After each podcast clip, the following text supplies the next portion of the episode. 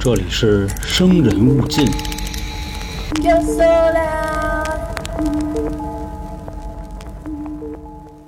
大家好，欢迎收听由春点为您带来的《生人勿近》，我是老航。这期节目上线的日子呢是七夕刚过没几天，在这儿呢跟各位提一小嘴啊，不管是男孩也好，还是女孩也好，在七夕当天呢送礼翻车的，或者说是自己不满意的啊，这块儿呢我给各位推一个好东西，就是一款香水。这个香水呢品牌就叫七夕啊，两栖动物的栖。小溪潺潺的溪啊，这么个七夕，这个品牌呢也是咱们台的主播娇姐精心挑选的啊。那东西呢肯定是好东西，因为她一个女孩啊，平时活的也挺小资的啊，乱七八糟那个破烂她也看不上。反正如果说啊，想给自己心仪的小哥哥或者小姐姐置办点小礼物的朋友们啊，那这个香水还是很值得推荐的。购买的方式呢，您可以点击我的头像，黑色的那个啊。上面写着“春点”两个字，进去之后呢，找到我的店铺里边啊，第一件商品就是啊，反正这回过节送礼，娇姐呢给我推荐的就是这个。现在呢，也是把它加到咱们台的这个店铺了。另外以后啊，呃，各位不管过什么节，如果说您想给这个女性朋友送礼啊，不知道送什么，也可以进群呢问问娇姐。因为毕竟呢，他也帮过一些送礼比较迷的直男听众啊，避了好多的坑。那进群的方式呢，您可以关注公众号啊，春点就是汉字春天的春，字典的点，那里边啊有进群的方式，还有之前一些下架的节目。那么好，闲话呀就说到这儿。今天要给大家带来的故事呢，还是日本十大变态案件。这个案子呢，说实话啊。讲起来压力可能比较大，毕竟这个知名度还是挺高的。这市面上呢流传着各种各样的版本啊，也不知道我的这个风格啊，在茫茫的作品里算一个什么水平。不过我还是很有自信啊，把这个案子给各位演出彩来。今天的这个故事呢，叫灵濑水泥藏尸案啊，也有叫水泥杀人案。说的呢是一个妙龄少女，大概十七八岁，然后呢被一帮地赖子从绑架到强奸。啊，轮奸吧，最后被杀了呢，装在那种化工的罐子里，拿水泥给封上了。这个事儿也是啊，被日本称为最惨无人道的少年凶杀案之一啊，还不能是最凶残啊，它得是之一。那上一期我的案子呢，就福田孝行的那个啊，已经说了，日本对待少年犯啊，他非常的宽容，甚至可以说是纵容了，只要呢你是未成年，不到二十岁。因为啊，他们那儿这个定义成年人的界限啊是二十，就是说不到岁数肯定是轻判啊。你杀个人，判你个十五二十年，最后呢你表现好点，七八年也能放出来。那这个案子啊，中间的来龙去脉是什么样的？最后这帮未成年的地赖子又是怎么判的呢？咱们呀，把这个时间推回到一九八八年，把当时的这个事儿啊，好好的再给大家捋一遍。在一九八八年的十一月二十五号下午五点多的时候，本案的一号罪犯啊宫野御史找到了自己的这个小兄弟，叫渡边龙史啊，他们俩见面了。这块呢，我就简单的给大家介绍一下这俩人。宫野御史啊，就是这个一号，十八岁，这人啊可以说是那种特别不懂规矩的人。你按理说啊，一般的日本人还是挺有礼貌的啊，他不是。反正说话的时候啊，不带着妈跟各种的生殖器官，他就不会说话。那这其实呢，跟他们家的这个教育也有关系啊。他爸是炒股票的，他妈弹钢琴的，一个搞金融的，一个搞音乐的。等于说啊，他的父母工作都比较忙，没工夫照顾他。这也就酿造了啊，宫野御史的这个性格，跟咱们嘴里说的那种野孩子啊，基本上没有太大区别。后来呢，上了高一的时候，老跟人打架啊，让学校给开除了。那个时候呢，他就老琢磨这事儿，说我这年纪轻轻的啊，这学也不让我上了啊，那周围的邻居呢都喊我臭下三滥，肯定啊是我妈对我的这个教育不灵啊，才导致我今天的这个局面。所以呢，我现在这德行啊，完全就都是我妈放的。一想到这儿啊，跟家里头就把他妈给打了啊，肋叉子打折了四五根之后呢，让他爸从家里给轰出去了，等于说啊，年纪轻轻的就当盲流子了。那你说他怎么生活呀？啊，那不是偷就是抢呗，反正差不多就这么个意思。另外这个人呢叫渡边龙史啊，这个是本案的四号罪犯，当时呢十七岁，他呀还是这个宫野御史的初中同学啊，比他小一届。这个人呢父母离异，然后啊他爸在他六岁的时候就死了，等到上了高中呢，不到一个月就被开除了。之后呢，在这个工地啊当焊工，外加上给人送盒饭什么的，平时呢也是跟工业御史一块混的。那天呀，就这俩人就见面了。由于啊，当天是这个二十五号这块呢，给大家介绍一下啊，因为我之前讲过一个日本暗网杀人的这么一个案子，那里就说呀，所有的日本公司就这些株式会社啊，大家发薪水的时间基本上都是月底，所以说在这个时候呢，可以说是抢劫上班族的最好时期。另外还有一种抢法啊，就发工资，它不都是现金吗？有的人就直接就到公司里抢去啊，那个比抢人合适。因为钱都集中在一块儿了，那要是真成功了啊，那就卷包会了。也就是二十五号那天，这宫野御史啊就跑到渡边龙史他们家去了啊，找他说：“咱晚上趴活去呀！啊，最近这个手里钱也都散的差不多了啊，得挣点钱呀。”这俩人一合计，骑着摩托车就出去了，一直啊转悠到了晚上差不多八九点钟的时候，猎物出现了啊，就是本案的被害人古田顺子。那再介绍一下啊，他呢是日本某高中高三的学生，十七岁。由于家里的这个日子啊过得不是特别好，所以呢他就想一边打工一边上学。当时啊是在东京的一家电器销售公司做销售员。由于这个年纪啊比较小，所以他是个临时工。那天晚上呢也是刚下班啊，在路上就让宫野御史他们给碰见了。那这俩人就分析啊。啊，就说这小妞长得不错呀，啊，你说光抢她吧，有点亏得慌，因为就这个小模样啊，她不是特别常见，所以怎么说呢？啊，既要劫财又要劫色，就跟这儿啊计划。这宫野御史呢，咱就简称他啊一号；渡边龙史呢，咱们就简称他四号。这一号啊，就跟四号说啊，叭叭叭叭叭叭叭，就叨叨半天，最后呢，计划好了，开始实施。这一号啊，骑着摩托车带着四号就开始追这女孩，差不多啊，离得有那么个十几米的距离，停下了。四号呢，从车上下来，使劲追啊，俩脚跑着追啊，你肯定能追上，因为这女孩啊，她骑自行车，她是慢慢骑啊，她又不是站起来蹬，等于说呢，一般你跑快点，肯定就能追上啊，就追过去了。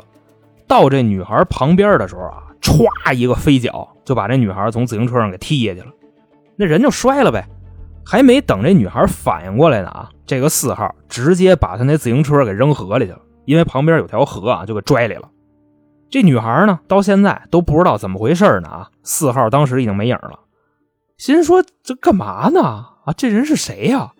我这骑自行车骑好好的，给我踹下来了，然后又把我车给我扔河里了，还没等我说话呢就跑了，这不闲的吗？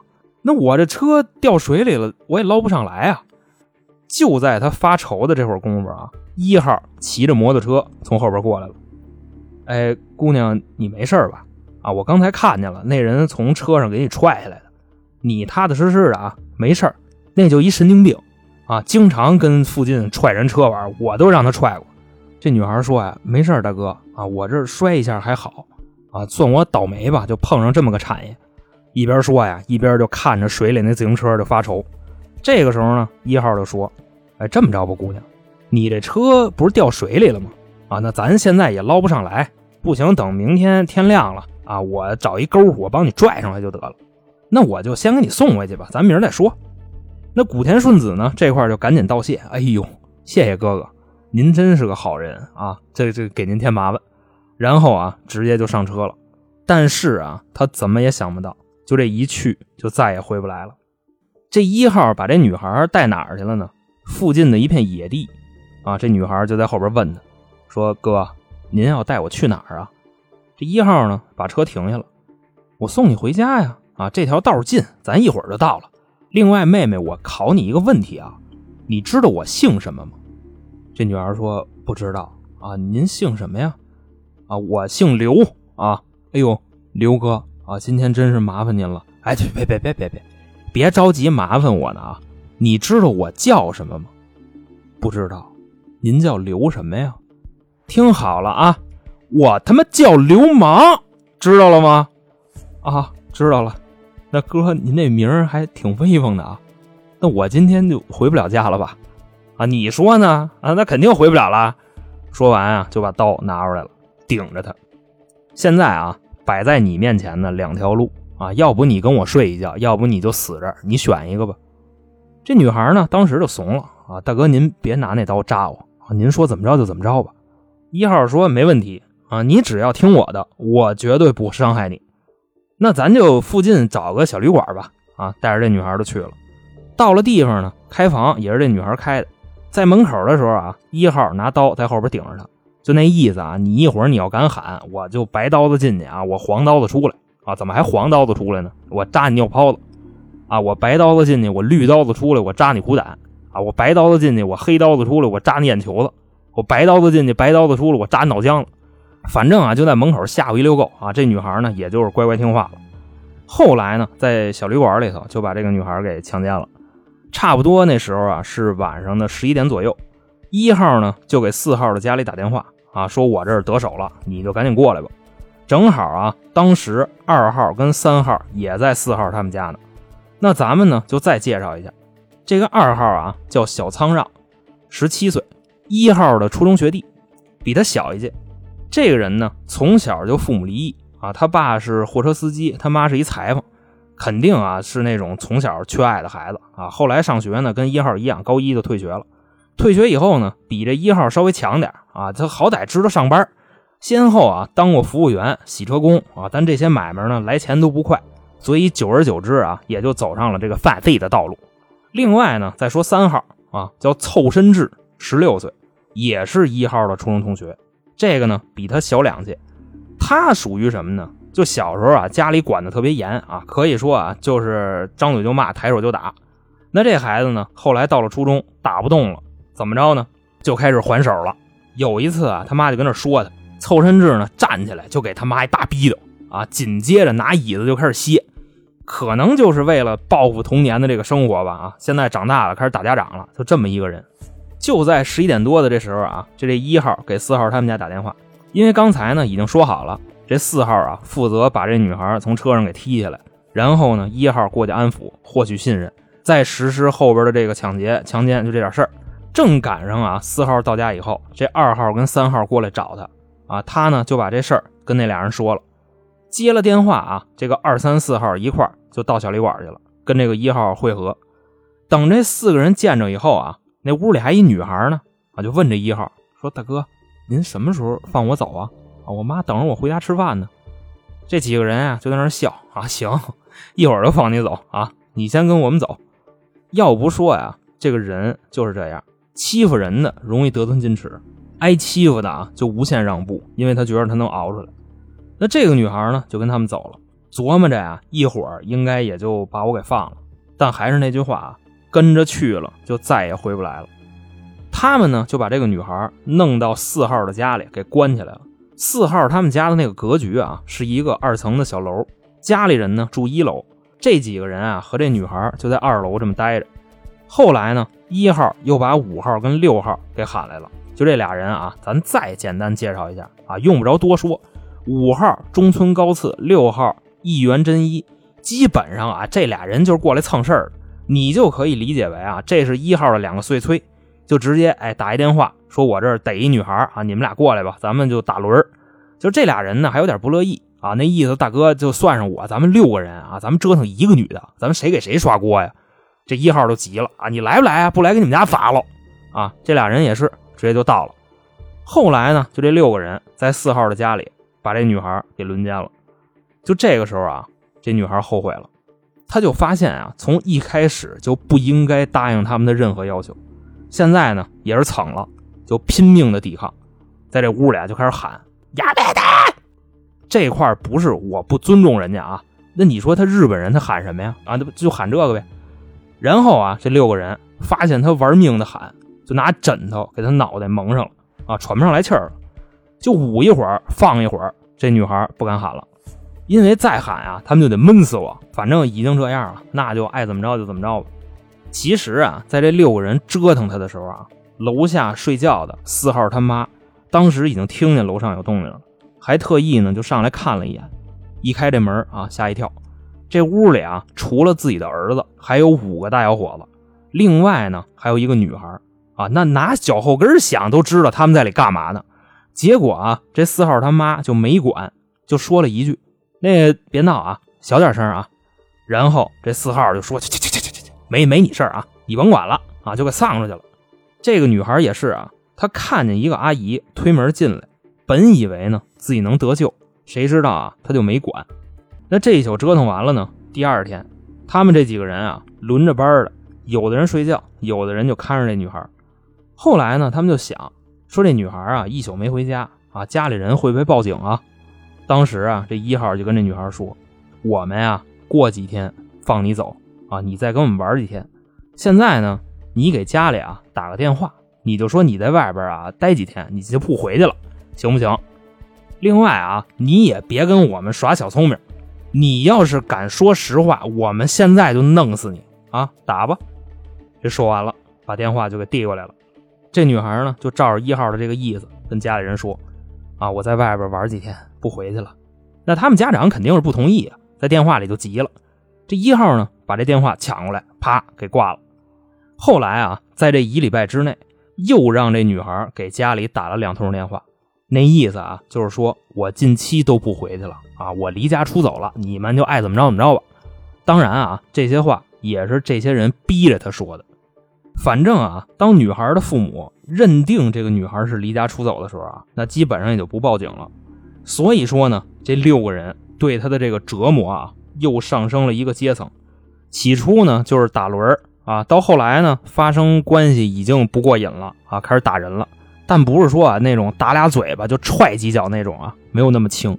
甚至呢，经常把这个女孩给打晕过去啊。头一回打晕了呢，这几个人啊还有点害怕。啊，那意思别给打死了，就赶紧，就把这人给弄醒了，喝一口水往他脸上喷，就蹲蹲蹲蹲蹲，啊，醒了。他们呢就发现这招啊好使，每次啊把这女孩打晕过去，基本上都拿凉水给她喷醒了。那我现在啊虽然是说的挺轻巧的，其实呢这个女孩已经被囚禁或者说是被虐待啊两个多礼拜了，在这期间呢。有一天啊，还是这个女孩的十八岁生日。说有这么一天啊，这几个人折腾了她一宿啊，也是排班没排明白，在下午的时候呢，都睡着了。这女孩啊，就从屋里跑出来，到了一层，看见电话了，拿起电话就报警。就在这个电话打出去的一瞬间，一号不知道从哪儿就窜出来了啊，还没等这女孩说话呢，他直接就给挂了。然后呢，大概过了十秒。这个电话打回来了，就是接警中心打的。一号一接，说不好意思啊，我本来是想打那个急救电话，结果我打错了啊。说完就给挂了。旁边的女孩呢，也是一声都没敢吭。咱们知道啊，这个时候其实他应该喊，如果他喊了，警察呢可能二十分钟之内就会到这。但是啊，他已经被吓破胆了啊，就没敢喊。那你说这帮人后边得怎么对待他呀？啊，那也是拿脚后跟就能想出来的。就这一号啊，先是把这二三四号给骂了啊，那意思你们为什么没看住他？然后呢，这几个人也就急了啊，开始打他。四个男的揍一个女的，而且还是往死里揍。那时候啊，拳头打的已经不过瘾了。他们干嘛呢？拿过来一瓶胶水，掐着这女孩的嘴就给灌进去了。那意思你不报警吗？啊，我给你俩嘴粘上，我看你怎么报。另外啊，你不是会跑吗？啊，那这脚你也别要了。这四号呢，从兜里掏出这个打火机，就一直啊在他脚上这么烧。三号呢，拿过来一瓶高度的白酒，就给他灌下去了。反正啊，打了一会儿，这个人没有意识了。这时候呢，已经差不多到了十二月的中旬啊。咱刚才不说了吗？这女孩是十一月底逮回来的，已经啊关了二十多天了，就求他们呀啊，就说大哥们。啊！你们什么时候放了我呀？这一号呢就看了他一眼，说：“放你可以呀，啊，那你报警怎么办呀？”这女孩就说：“呀，我不报警啊，我到时候跟家里人说我离家出走了，不就完了吗？求求你们了啊！我发誓行吗？”这一号啊就过来了啊，揪着头发瞪着眼：“不行，你已经报过一次警了，我不相信你啊！这话一说完，这女孩就开始哭。一号一看，哭，你还好意思哭啊？打他，揍你丫的，你就不哭了。说完以后，这几个人上来就是一顿暴菜，又给打晕过去了。后来的这个时间呢，来到了十二月的二十号附近，这个女孩啊已经被打到大小便失禁了啊，尿一地。当时呢，因为在四号他们家呢啊，就急了，说你起来啊，你把你这个杰作你给我收拾了。这女孩啊就看着他啊，那你给我个东西，我擦了它呗。谁他妈让你擦了？我让你舔了，舔不舔？就在这个女孩犹豫的时候啊，三号跟四号过来又给她打了。当时啊，这个脸已经打的敷弄了，你们明白那意思吧？反正左右已经不对称了。就即便是这样啊，还打呢。过了一会儿呢，打累了，这几个人啊就跟那分析，说咱之前啊，为了防止他乱跑，不是把他那脚给烧了吗？啊，现在他也走不动道了，也没法上厕所。你说他这个尿地下呀，还好点啊，那他要拉地下可怎么办啊？这四号说好办啊，那以后不给他吃饭不就完了呗？给他整点那个流食啊，喝点牛奶。一边说呀，一边就问这女孩啊：“你喝牛奶，你拉稀不拉稀啊？”这女孩就摇摇头啊，那就行了。反正啊，你要是敢给我拉地下，我全让你给吃了。也就是在之后的这个日子里啊，这帮人呢给这女孩弄了一堆纸杯子，想撒尿你就给我尿杯子里，然后尿完了你再给她喝了。等于说就是这么一个循环啊，这屋里啊尿味儿，外加上那女孩脚上那个大脓包，那个也特别味儿。这一号啊，当时已经不往这来了啊，说太你妈臭了！